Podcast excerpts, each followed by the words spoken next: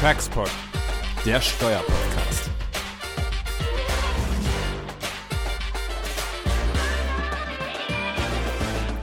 Ja, herzlich willkommen hier zu einer weiteren Folge unseres Taxpods. Diesmal alles um die Wegzugsbesteuerung. Wir haben ein paar brandaktuelle Entwicklungen in der Wegzugsbesteuerung nachzuzeichnen. Ähm, wir hatten ja schon in der Folge 19.11, also der Folge zum europäischen Steuerrecht, ähm, uns mit der EuGH-Entscheidung Wächtler und in dem Zusammenhang eben mit Wegzugsbesteuerung beschäftigt. Ähm, hier gibt es einen Nachtrag, weil nämlich das ähm, BMF seine Anwendung des Wächtler-Urteils jetzt festgeschrieben hat in einem BMF-Schreiben und das angesichts der Urteilsgründe von Wächtler doch überrascht. Ja, dann haben wir ein Urteil des FG Köln zu besprechen. Ähm, es geht um die Frage, ob bei einer Schenkung von Anteilen von einem in Deutschland unbeschränkt Steuerpflichtigen an einen in den USA unbeschränkt Steuerpflichtigen ähm, die Wegzugsbesteuerung auch dann ausgelöst ist, wenn das deutsche Besteuerungsrecht in keiner Form ausgeschlossen oder beschränkt ist, also eine teleologische Reduktion des Paragraph 6 AStG in solchen Fällen.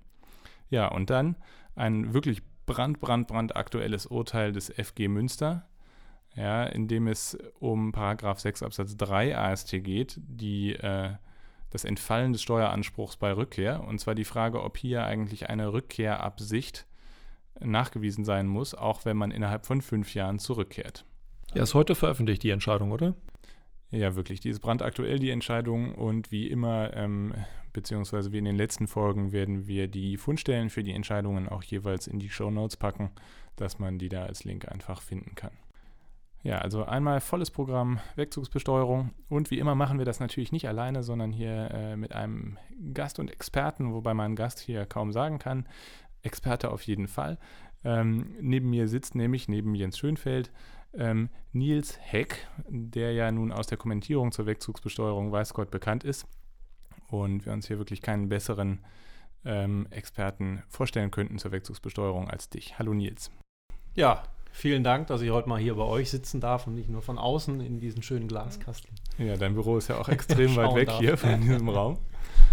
Ja, bei uns ist in der Tat niemand anders eingefallen, der hier zur Wechselbesteuerung was sagen kann. Ja. Und äh, Götz, du hast ja schon gesagt, in der Tat, die Kommentierung von Nils ist ja wirklich herausragend. Ich weiß gar nicht, wie viele Seiten sind es in unserem Kommentar? Ich weiß es nicht. So 400. Ja, also wie man so viele Seiten zu Paragraph 6 Außensteuergesetz schreiben kann, ähm, wenn man sonst nichts zu tun hat. Bei drei ja. kleinen Kindern zu Hause. Also von daher, glaube ich, werden wir heute in die ein oder andere auch Tiefe vordringen hier des, äh, des Paragraphen 6 Außensteuergesetz. Aber lass uns doch in der Tat mal starten ähm, mit Wächtler und dem BMF schreiben. Äh, Götz, du hast schon gesagt, das hat uns in der Tat sehr verwundert. Wir waren jetzt nicht mehr so überrascht, weil wir sowas schon haben Leuten hören, so aus der Szene. Dem Vernehmen nach ging das ja in die Richtung, das, was wir da gelesen haben. Ja, aber vielleicht noch mal ganz kurz, Nils, willst du noch mal was, was sagen zu äh, Wächtler und was die Erkenntnisse daraus waren?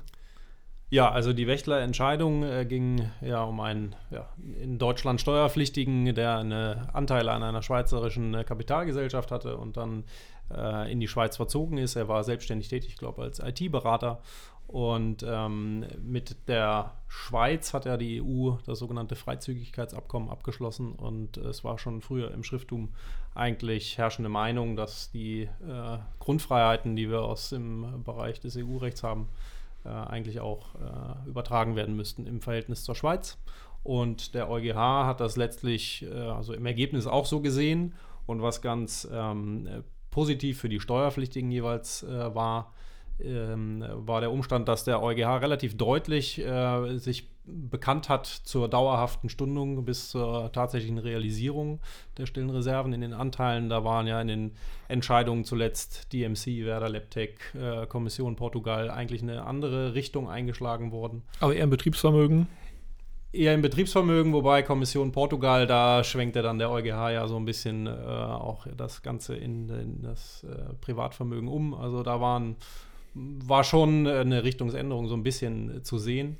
Äh, hier bei Wächtler war das sozusagen äh, Vollbremsung und äh, Richtungswechsel wieder zurück in die alte EuGH-Rechtsprechung aus 2.4, 2.5.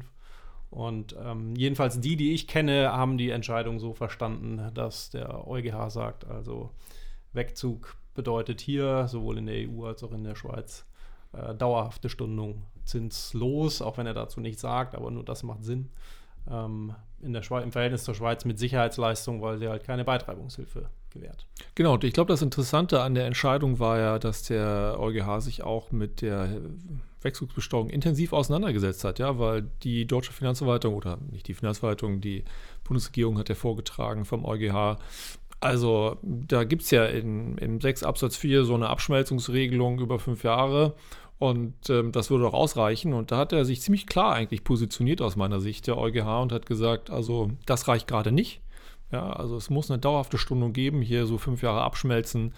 Da sind auch solche starken Liquiditätseffekte, die können einen davon abhalten, dass man wegzieht. Und deswegen ist das nicht gerechtfertigt. Und dann wundert man sich, wenn man das BMF-Schreiben liest. Ja, da steht jetzt drin, also wir erkennen diese Entscheidung an des EuGH, fein. Aber es gibt keine dauerhafte und zinslose Stundung, sondern fünf Jahre abschmelzen. Genau, also der, das BMF hat eigentlich aus der Wächtlerentscheidung nur rausgelesen, dass man das Merkmal der erheblichen Härten äh, in 6 Absatz 4 äh, sozusagen außen vor lassen muss und dann ist alles wieder gemeinschaftsrechtskonform oder konform mit dem äh, Freizügigkeitsabkommen. Das ist äh, ein bisschen erstaunlich, weil der EuGH ja genau die deutschen Vorschriften äh, zu beurteilen hatte und ähm, auch zu 6 Absatz 4. Vielleicht hätte er gar nicht dazu Stellung nehmen brauchen in dem Umfang. Ich nehme aber an, dass die äh, Bundesregierung vorgetragen hat im EuGH-Verfahren und das natürlich so als die Regel, die ausreicht, äh, da dargestellt hat. Und ja, da fragt man sich natürlich schon, wie kann man das eigentlich begründen, dieses BMF-Schreiben und so dem Vernehmen nach, was man so hört aus der Verwaltung, ähm, ist man im Rahmen einer Bund-Länder-Abstimmung wohl deshalb zu dem Ergebnis gekommen, weil man gesagt hat, also der EuGH zitiert ja auch die von dir genannten Entscheidungen, ja, die ja im Grunde die, die Abschmelzungslösungen äh, in sich tragen und sagen, deshalb ist irgendwie die Entscheidung nicht so klar, Klammer auf, obwohl der Hinweis aus 6 Absatz 4, der könnte eigentlich nicht klarer sein, Klammer zu, aber aufgrund eben dieser zitierten anderen EuGH-Entscheidung sagen die, ist das im Grunde hier offen und man möchte wahrscheinlich nochmal eine weitere genau. EuGH-Entscheidung. Genau, man möchte, glaube ich, einfach nochmal versuchen, eine Runde zu drehen beim EuGH und ähm, man muss ja sagen, leider ist ja diese Hoffnung auch gar nicht so unbegründet, wenn man sich die meandernde Rechtsprechung des EuGH auch in anderen Bereichen äh, anschaut. Ähm, das, glaube ich, sind auch vor allen Dingen taktische Erwägungen gewesen und ähm, man. Ja, aber das mit dem Meandern, das kann ich nicht so nachvollziehen. Also, das ist ja, du sprichst ja wahrscheinlich hier die finalen Verluste an und in der Tat, da glauben ja manche Leute, dass da was meandert. Wir haben immer gesagt, dass die Verluste hier verrechnet werden können. Da reden wir schon, weiß ich nicht, zehn Jahren drüber, aber kommen wir wieder zurück äh, zur Wechselbesteuerung. Ja. ja, genau. Also, die im, im BMF-Schreiben, also was, äh, sag ich mal, so ein bisschen Unwohlsein bei mir hervorruft, ist, dass natürlich da ausdrücklich drin steht, bis zu einer gesetzlichen Änderung. Das steht natürlich deswegen auch drin, weil ein BMF-Schreiben natürlich äh, nicht dazu geeignet ist, so eine EU-rechtswidrige Lage ähm, auszuräumen. Aber die Gefahr ist einfach schon da, wie sie zuletzt größer war eigentlich, dass man äh, an 6 Absatz 5 ran will. Ja, aber das ist genau die Frage. Ähm, äh, das Gerücht kursiert jetzt ja auch gerade nach dem BMF-Schreiben, dass es da einen großen Aufwasch geben wird. So, also mein Gefühl wäre jedenfalls mal nach der EuGH-Entscheidung ist das nicht so einfach von der Stundungslösung des 6.5 hier wegzukommen. Also das wäre jedenfalls mein Petitum. Und das, was man hört, ist, dass auch gegenwärtig, glaube ich, nicht so wirklich die politische Kraft da da ist, mhm. um so eine Reform hier des 6 ASDG anzugehen der hat sicherlich auch in bestimmten Bereichen Nachbesserungsbedarf und auch da sind Dinge, die sind nicht abgestimmt, Ungereimtheiten, vielleicht auch ein paar Lücken. Das weiß auch die Verwaltung und ich glaube, da wurde tatsächlich drüber nachgedacht und wird darüber nachgedacht, ähm, da mal so eine Grundrevision anzugehen. Ob man an die Stunden rankommt, ich würde das gegenwärtig äh, bezweifeln. Also das ist unser Gefühl, dass sich im BMF äh, gegenwärtig um andere Dinge zu kümmern haben, als um solche Dinge wie 6 ASDG oder die Hinzurechnungsbesteuerung, die ja eigentlich nach einer Richtlinie hier zur ersten ersten, zum ersten erstens Umsetzung zwingen, sondern man kümmert sich um die steuerliche Abzugsfähigkeit von Spenden für Männer, Frauenvereine und dergleichen. Also ich glaube, das scheint gegenwärtig jedenfalls mal beim Minister äh, in der Priorität dann eben ein bisschen weiter oben zu stehen. Vielleicht hier noch ein Hinweis ähm, zu der ganzen Wächtler-Thematik. Da gibt es nämlich auch noch einen wunderbar, äh, wunderbaren Webcast, der äh, kommt noch aus der Zeit vor dem Podcast, deshalb ist der nur anderswo zu finden. Ja, aber hier, wenn man einfach äh, Wegzugsbesteuerung, Heck und Schönfeld und Vimeo googelt, das ist nämlich die Plattform, auf dem das zu finden ist, dann, äh, dann findet man hier eine ganz umfangreiche und ausführliche Darstellung nochmal des Wächtlerfalls. Und auch den Link, den äh, packe ich noch in die Show Notes, dass der da gut zu finden ist. Genau, und vielleicht noch eine Anmerkung, bevor wir dann weitermachen, weil die Frage ist ja, kommen wir an den 6.5 ran und wie kann es gehen? Auch im Grunde da auf die fünf Jahre Abschmelzungslösung hinzukommen. So, ich glaube, was gegenwärtig, womit man sich beschäftigt, auch ähm, äh, im Bund, ist, wie geht das eigentlich, wenn es solche Richtlinien dazu gibt, auch von EU-Ebene? Kann man dann gegebenenfalls auch solche EU- oder EuGH-Rechtsprechungen überschreiben? Ja, kann man auch gegebenenfalls eben Recht erlassen, das mit Primärrecht kollidiert, also Sekundärrecht, das mit Primärrecht dann kollidiert. Ähm, das ist eine Frage, die das BMF gerade, glaube ich, sehr beschäftigt. Ja, und ähm, das wäre jedenfalls mal ein denkbares Szenario, ja, wo man sagt, es gibt eine Richtlinie, die allerdings Einstimmigkeitsprinzip erfordern würde. Ja, wo man sagt, also Wechselbesteuerung mit so einer fünf Jahre Abschmelzungslösung, worüber man da mal sprechen könnte. Ich glaube nicht, dass das halten würde, weil das ein offener Verstoß hier gegen Rechtsprechung EuGH wäre, haben wir uns ja auch im Schrifttum zu geäußert. Ähm, aber ich glaube, in die Richtung wird man wahrscheinlich weiterdenken. Ja, man muss sich natürlich mal die Frage stellen, man muss sich auch mal zurücklehnen. Ja, man äh, ist ja auch selbst, wenn der EuGH jetzt mal entscheiden sollte, dass das zulässig wäre, man muss sich auch mal zurücklehnen und fragen, tut das der Not? Ja, also ist es wirklich notwendig, äh, sozusagen eine Wegzugssperre? Es ist in der Praxis ganz eindeutig so, wenn Sie da jetzt äh, auch im EU-Raum praktisch nur einen 6 Absatz 4 hätten, die Leute würden nicht wegziehen. Ja. Weil äh, die Steuerlast ist halt dann gigantisch und meistens ist es das einzige Vermögensasset, was man hat. Äh, man kann es auch nicht ohne weiteres zu Geld machen. Und ähm, ich sehe auch nicht eigentlich das Thema für das BMF, weil man über die Lösung in 6 Absatz 7, dass man jährlich anzeigen muss und äh, ne, die Nachweise führen muss, eigentlich ausreichend geschützt ist. Und äh, ich sage mal, so ein Anteil ist auch relativ leicht nachverfolgbar. Ja, ja, auch über Sicherheitsleistungen, derartige Themen. Ich glaube, da kann, könnte man in der Tat ja. ähm, entsprechende Dinge tun. Aber die Frage ist ja mal angenommen, hm, wie, wie, würde man Herrn Wächtler helfen, ja, wenn er jetzt die äh, fünf Jahre nur bekäme und nicht die dauerhafte Stundung, ja, dann wäre die Frage, gibt es eine Möglichkeit? Und eine Möglichkeit wäre ja, dass man sagt, zieh erstmal vorübergehend weg ja, und nach fünf Jahren äh, hast du vielleicht dann nochmal eine Möglichkeit, aus beruflichen Gründen nochmal fünf Jahre dran zu hängen. Ja, und dann stellt sich natürlich die Frage, wie äh, du ausführlich kommentiert hast, Nils, muss ich dann im Zeitpunkt dieses Wegzuges, also wenn ich diese vorübergehenden Wegzug dann in Anspruch nehme, muss ich dann eine Rückkehrabsicht haben? Das ist ja die Frage, die man, also die wird diskutiert, streitig diskutiert. Ich weiß gar nicht, wie die Lage da im Schrifttum ist. Jedenfalls Ab heute gibt es jedenfalls auch eine Entscheidung äh, eines Finanzgerichts, nämlich in Münster dazu, die sich mit der Frage beschäftigt hat. Mit ja. welchem Ergebnis? Muss man dazu sagen, ist die einzige Entscheidung, die es bisher zu dem Thema gibt. Das ist so. Ja. Ähm, ich weiß nicht, ob wir den Sachverhalt noch vorwegstellen wollen oder das Ergebnis direkt. Ich glaube, Ergebnis ist äh, oh, doch. pointierter. Ja. Ähm, also Rückkehrabsicht muss bestehen. Und zwar in dem Moment, in dem man wegzieht. Das ist das Ergebnis. Und es kommt nicht einfach nur darauf an, dass man objektiv innerhalb von fünf Jahren wieder zurückkehrt. Ja, und die Lösung muss man natürlich sagen, die ist zwar für den Steuerpflichtigen ähm, ungünstig, also insbesondere hier in so Fällen, in denen der Wegzug verunglückt ist und irgendwie ja, nicht bedacht worden ist in seinen Steuerfolgen. Aber der, ähm, der Gesetzeswortlaut, der, ähm, der stützt dieses Ergebnis natürlich schon auch, ähm, in, insbesondere weil in Satz 2 des Paragraph 6 Absatz 3 ASTG, der ja eine Verlängerung dieser Rückkehrspanne auf zehn Jahre vorsieht, unter anderem von einer unverändert fortbestehenden Rückkehrabsicht äh, gesprochen wird. Und da ist der Schluss natürlich tatsächlich sehr nahe, dass dann also auch für die in der Fünfjahresfrist hier die Rückkehrabsicht bestanden haben muss, wenn sie denn dann hinterher fortbesteht. Aber Nils, ähm, ich weiß ja auch von dir, beziehungsweise vom Lesen und Gesprächen, dass du in deiner Kommentierung auch die Gegenansicht vertrittst. Ähm, was hältst du davon? Ja, also das kann man natürlich so vertreten und wird auch vertreten im Schrifttum, ganz klar. Der Wortlaut ist da, meine ich, nicht ganz so eindeutig. Ähm, danach kann man eigentlich auch herauslesen, dass es einfach nur ausreicht, wenn man innerhalb von fünf Jahren wieder zurückkommt.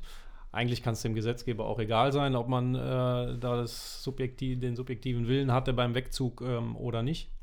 Ähm, das FG Münster hat sich so für die Mittellösung entschieden. Die Finanzverwaltung war da noch strenger. Die sagt, also man muss eigentlich im Zeitpunkt des Wegzugs äh, nachweisen, dass man Rückkehrabsicht hat. Ja? Und das würde ja äh, doch ein sehr recht strenger Maßstab sein. Und das FG Münster sagt nun, ähm, das muss zwar nicht in dem Zeitpunkt nachgewiesen werden. Ähm, aber es muss glaubhaft gemacht werden und äh, es muss also eine Rückkehrabsicht schon bestanden haben. Man kann es aber später glaubhaft machen. Ja, man muss die Rückkehrabsicht auch dahingehend schon konkretisiert sein, dass ich weiß, ich komme binnen fünf Jahren zurück? Oder wie siehst du die Entscheidung an der Stelle, Nils? Ja, also da ähm, gibt es in der äh, Textziffer 81, glaube ich, ist es, ähm, gibt es die Ausführung, dass man eine Rückkehrabsicht der Gestalt haben muss, dass man innerhalb von fünf Jahren auch wieder zurückkommt. Und mhm. da gibt eigentlich der Gesetzeswortlaut, äh, wie ich meine, nichts zu her, ähm, sondern es reicht eigentlich aus Rückkehrabsicht ja, und objektiv innerhalb von fünf Jahren zurückkommen. Dafür spricht vor allen Dingen, dass wir ähm, die Möglichkeit haben, ja auf zehn Jahre zu verlängern und das kann, und das ist eigentlich ganz herrschende Meinung im Schrifttum, auch nach mehreren Jahren der, des Wegzugs äh, passieren. Ja, dass man den Antrag stellt, ja, man hat einen Beruf gefunden und sagt, ich will jetzt länger im Ausland bleiben. Genau, und da formuliert ja auch das Gesetz, jedenfalls für die zweiten fünf Jahre, dass die Rückkehrabsicht unverändert besteht. Und ja. ich meine, wenn sie unverändert bestehen soll, dann wäre es gar nicht möglich, wenn ich mich für fünf Jahre entschieden haben müsste. Dann Richtig. hätte ja. ich irgendeine andere Rückkehrabsicht. Genau, also das kann sein, dass das da so ein bisschen flüchtig reingekommen ist, ähm, weil es später nicht mehr wirklich aufgegriffen wird.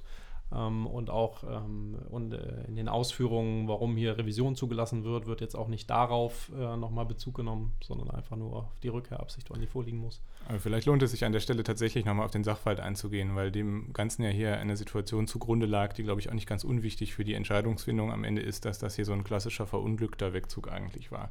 Also ich würde mal vermuten, dass das hier nicht so geplant war, wie es geschehen ist. Der, der Steuerpflichtige, der ähm, ist hier nach, nach Dubai ausgewandert ähm, hat hier vorher noch ähm, Wohnungen, die er hatte, an, an Familienmitglieder unentgeltlich überlassen und ist dann, hat dann seinen Wohnsitz in Deutschland aufgegeben und ist eben, hat äh, in Dubai ein Geschäftsinteresse verfolgt, eine gute Geschäftsidee. Ja, ich nehme an, dass dann die, äh, die Wegzugsbesteuerung eben plötzlich auftauchte als Problem. Jedenfalls ist er dann für ein Jahr wieder zurückgekehrt, um hier seine Vermögensinteressen zu regeln, hat seine ganzen Anteile an den, an den Gesellschaften verschenkt, äh, an, an wen auch immer. Ähm, ja, und hat, wollte dann langfristig aber eben auch wieder zurück nach Dubai. Ja, das weiß ich gar nicht, ob er langfristig zurück wollte nach Dubai. Jedenfalls ist er dann wieder zurückgezogen. Also er hat ja gesagt, dass er mit Rückkehrabsicht immer unterwegs war. Und ehrlich gesagt, wenn man nach Dubai auswandert, das ist ey total warm da im Sommer und warm ist er. Also man hat natürlich immer Rückkehrabsicht, jedenfalls mal im Sommer. Ähm, also von daher, wenn man so das Gericht mal ernst nimmt und sagt, die Gesamtumstände, ja, würde ich sagen. Also der ist ja hier nicht in die USA ausgewandert, ja, sondern eben nach Dubai. Da würde ich sagen, da spricht ja schon mal eine Vermutung dafür, dass man irgendwann zurückkommt.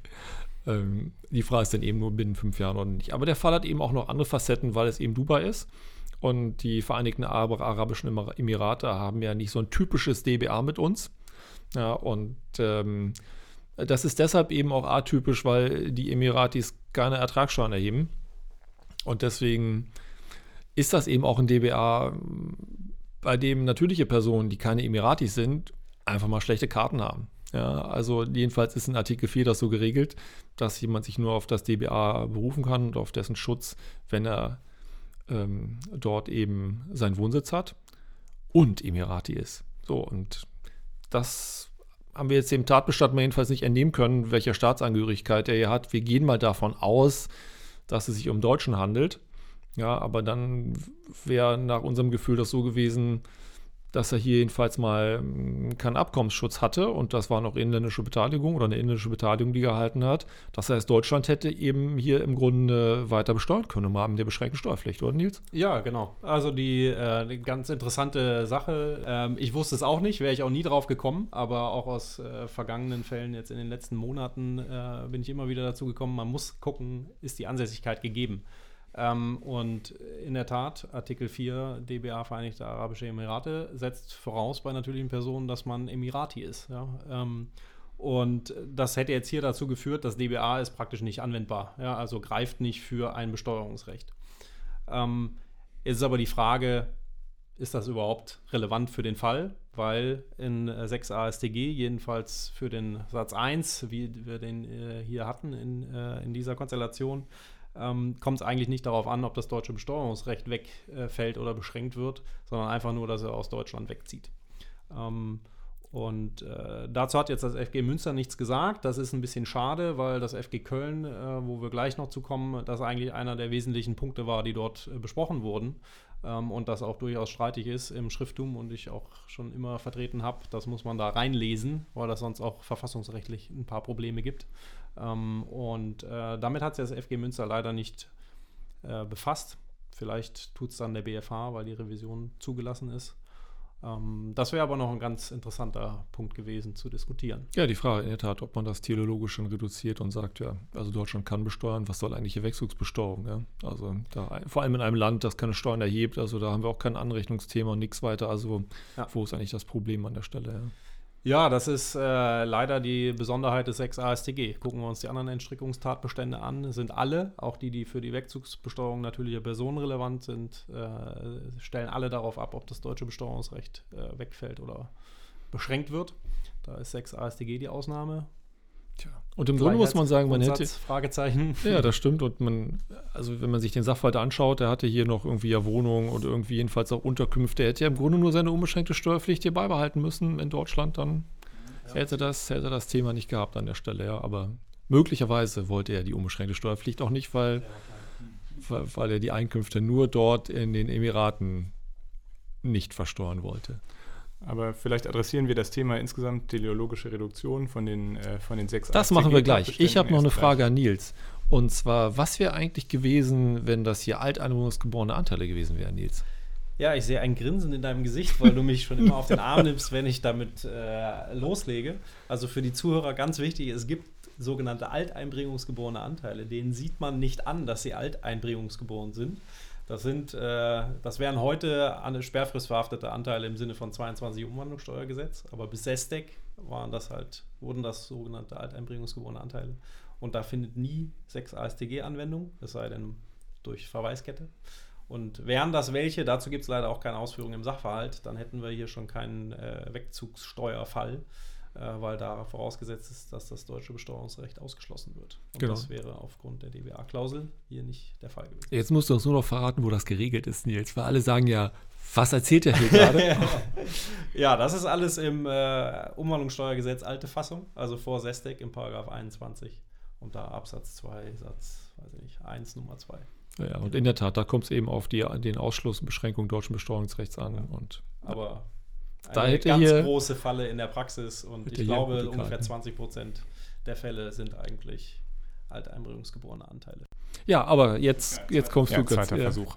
Ähm, zur Überleitung, nämlich zum FG Köln. Das ist ein Urteil aus März diesen Jahres, das sich eben genau mit dieser Frage beschäftigt, die, ähm, die hier das FG Münster nicht angesprochen hat, allerdings bei einem anderen Tatbestand des 6 AStG, nämlich ob die äh, 6 AStG-Norm teleologisch zu reduzieren ist, wenn keine Beschränkung und kein Ausschluss des deutschen Besteuerungsrechts vorliegt.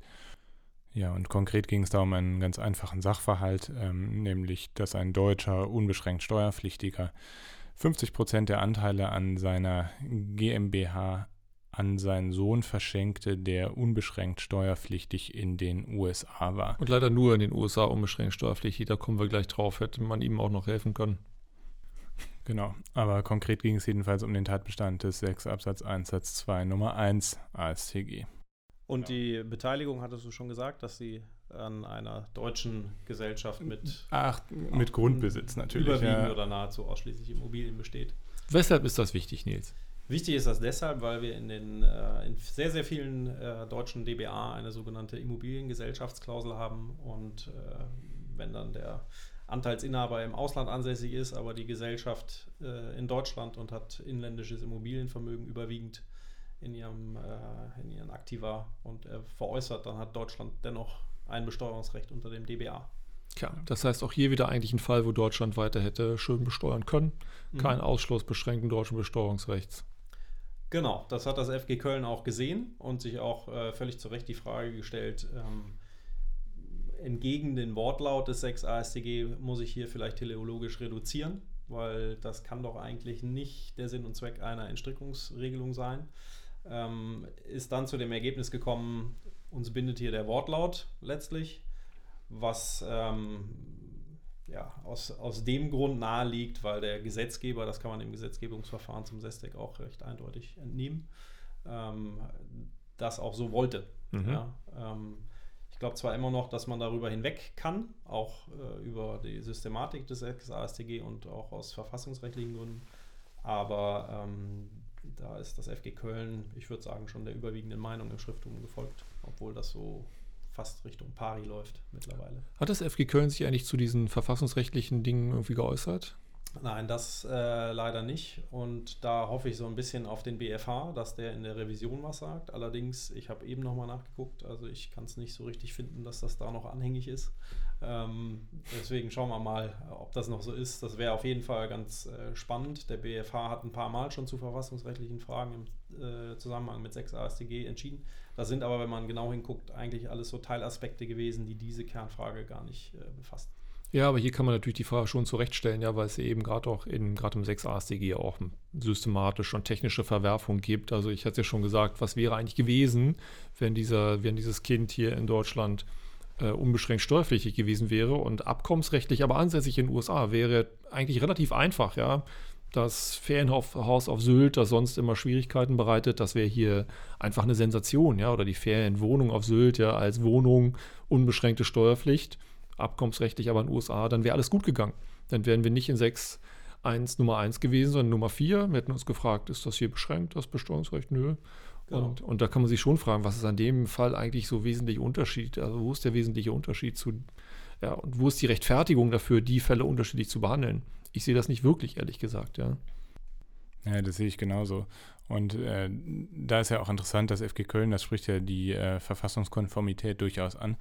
Aber das vergleicht hier eben vor dem Hintergrund des Artikel 3 ähm, vor allem den Fall einer Schenkung an einen Inländer im Verhältnis zu einer Schenkung an einen eben im Ausland unbeschränkt Steuerpflichtigen und sagt, das sind eben zwei völlig verschiedene Sachverhalte, die auch unterschiedlich behandelt werden können. Aber bei uns geht es ja im Grunde genommen eher um die, um die Ungleichheiten in der Anwendung des 6 ASTG in seinen verschiedenen Alternativen untereinander und wo da die Rechtfertigung ist, dass der eine Fall so behandelt wird und der andere Fall so. Ja, aber erstmal Verfassungsrecht hin oder her. Ich, das ist, äh, ob wir uns das hilft, wenn wir am Ende sehen. Nils, hätte ihm geholfen, diesem Beschenkten, wenn er dann innerhalb von fünf Jahren zurückgekommen wäre? Ja, könnte man meinen, weil da denkt man, das muss doch wie beim Wegzug gleich behandelt werden. Ja, wie bei unserem Typen aus Dubai hier. Leider sieht äh, da der 6 Absatz äh, 3 AStG ähm, dieses Wegfallen der Wegzugsbesteuerung nur vor, wenn wir einen Erbfall haben. Und den hatten wir beim FG Köln nicht. Ähm, da kann man jetzt auch keine Logik wirklich hinter erkennen. Ähm, aber so wäre das und das ähm, ist nicht wirklich rational erklärbar. Ja, das also Problem, was man natürlich sehen muss bei dem Ganzen, und das wird in der Praxis halt häufig auch übersehen, die Wegzugsteuer klebt nicht beim Beschenken, der die Anteile, der die werthaltigen Anteile hat, sondern beim Schenker. Der ist nämlich steuerpflichtiger und das ist in, äh, anders als beim Erblasser auch unstreitig. Und das heißt, äh, er hat die Steuer, hat die Anteile weggegeben, wenn er keinen vernünftigen äh, Schenkungsvertrag mit Widerrufsgründen und ähnlichem ähm, vorgesehen hat, dann äh, sieht das für ihn nicht ganz so gut aus. Und in unserem Fall war es so, dass äh, zwischenzeitlich der Schenker verstorben war äh, und dass jetzt seine Alleinerbin, ich glaube seine Ehefrau, äh, jetzt das Verfahren vor dem FG führen musste. Und das ist natürlich auch keine gute Ausgangssituation. Nee, da schöne Überraschung. Also man ja. merke, also grenzüberschreitende Zuwendung von Anteilen bitte nur mit kalter Hand. Ja. Auf der anderen Seite ist das schön, schlagen alle aus und am Ende des Tages sitzt der Fiskus auf seiner eigenen Verbindlichkeit. Ja, das ist kann, das wäre jedenfalls ein denkbares Ereignis und gelten ja auch bestimmte Ver Verjährungsregeln und so weiter. Also da ist schon ein paar andere Dinge zu beachten. Was mich noch interessieren würde, und das hätte natürlich ja auch diese ganzen eher verfassungsrechtlichen Themen vielleicht auch noch ein bisschen aufladen können, ja, ähm, ist die Frage, was ist ja eigentlich mit EU-Recht? Ja, also dass die Frage, ähm, kann man hier vielleicht irgendwie eine Grundfreiheit in Stellung bringen? Und vielleicht, was ich gar nicht so fernliegend fände, ist, dass man hier jedenfalls mal bei einer Schenkung, ja, anders als bei einem Wegzug, Hat der EuGH es auch anders entschieden, jedenfalls bei der Schenkung mal an einen grenzüberschreitenden Kapitalverkehrsvorgang nennt, äh, denkt. Und wie wir wissen, äh, die Kapitalverkehrsfreiheit schützt ja auch im Verhältnis zu Drittstaaten. Ja, also das weiß ich nicht. Nils, wie siehst, wie du, wie siehst du das ja, an der Stelle? Absolut. Also wenn man sich die EuGH-Rechtsprechung ansieht, muss man eigentlich zu dem Ergebnis kommen, das ist eine Kapitalbewegung, die auch unter die Kapitalverkehrsfreiheit äh, fällt. Ähm, dann ist man, ähm, also man muss sich natürlich erstmal fragen, äh, haben wir hier im, in dem Konkurrenzverhältnis zur Niederlassungsfreiheit überhaupt den Anwendungsbereich der Kapitalverkehrsfreiheit? Da müssten wir uns aber recht sicher sein, dass das so ist, weil wir ähm, den 17 ASTG, weil er auf 1% Beteiligung abstellt. Allerdings ähm, kommt dann die weitere Frage, was ist mit der Standstill-Klausel? Und wenn wir da eine Direktinvestition haben über 25 Prozent, ja, würde die grundsätzlich mal greifen. Genau, aber du musst sagen, was Standstill heißt. Also das heißt sozusagen, hat diese Vorschrift schon am 31.12.1993 bestanden? So, ja oder nein? Genau, und dann fragt man sich, ist äh, da zwischenzeitlich eine wesentliche Änderung eingetreten? Und ähm, das ist bei Schenkungen etwas anders als bei Abfällen, wenn man es genau darauf ab, äh, wenn man genau darauf abstellen will.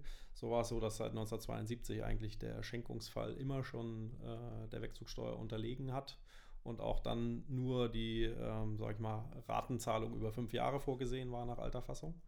Ähm, bei Erbfällen äh, ist das anders. Da ist mit dem Sestec erstmal der, der Erbfall ähm, wegzugsteuerpflichtig geworden. Früher hatte man eigentlich ähm, das so begründet, dass also der Steuerpflichtige oder der Erblasser keinen wirklichen Einfluss ja auf Zeitpunkt und äh, so weiter hat beim Erbfall. Mhm. Das Argument ist für den Gesetzgeber aber wohl weggefallen.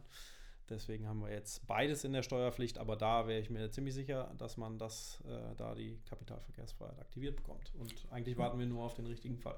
Ja, und ehrlich gesagt, man könnte natürlich das ganz große Bild aufmachen ja, und mal schauen, was gab es denn so für Änderungen so seit 1993. Und da fällt mir eine ganz wesentliche Änderung ein, ja auch ähm, äh, viel, viel später, in 2006, nämlich die Frage, welche Beteiligungen sind eigentlich erfasst. Ja? Vorher nur Auslandsbeteiligung, danach auch Inlandsbeteiligung. So, das würde ich mal sagen, ist ja schon echt eine gravierende, gravierende Änderung. Ja, auch die Dinge, die du genannt hast. Ja, warum der Erbfall eigentlich nicht in der Wegzugsbesteuerung, die Schenkung ja. Ja, was sind die Gründe dafür? Also ich glaube, da ist in der Tat viel passiert. Und ähm, aber vielleicht noch ein Hinweis, also das ist ja die Frage, bestand die Regelung ja oder nein? Wenn man sagt, sie hatte bestanden, ja, schon. Also man käme in Standstill. Dann ist man in der Tat da, wo du gleich am Anfang hinlenken wolltest, Nils, bei der Frage, habe ich denn im konkreten Fall eine Direktinvestition hier in der Hand oder nicht? Ja, und da läuft es wohl die Grenze wahrscheinlich so bei 25 Prozent. Jedenfalls gab es auch kürzlich BFH-Entscheidungen, die so in die Richtung gingen. Das heißt, klar muss auch sein, dass die, die hier nur äh, gering beteiligt sind, also 1 Prozent ja. bis 25, die werden wohl, jedenfalls nach dem, was wir hier gerade vertreten haben, im Schutz der Kapitalverkehrsfreiheit auch ohne diese Standstill-Klausel sein. Ja, also wir haben jetzt gerade nur über die Person geredet, 25 plus Schenkung über die Grenze in Drittstaat. Und auf wen kommt es an? Also auf die geschenkte Beteiligung? Das habe ich mich auch gefragt. Auf den äh, Schenker, wie viel der hat, das ist ja ganz entscheidend. Sonst könntest du ja auch überlegen, stimme zu. sukzessive. Ja, ja, ja, ich stimme zu. Habe ich auch in der ja, Tat, das ging ähm, mir gerade durch den Kopf, als ich es gesagt habe. Ne? Also ich sage mal, in Abwehrfällen, da kann man natürlich dann alles auch argumentieren. In ja, ja. Beratungsfällen ist das natürlich alles noch äh, schwierig. Ja, alles klar. Dann lassen wir es dabei bewenden. Unsere große Wegzugsfolge hier. Vielen Dank, Nils. Ganz herzlichen Dank für deine große ja, Expertise. Das ist echt super. Und Jens. Und äh, dann bis zum nächsten Mal.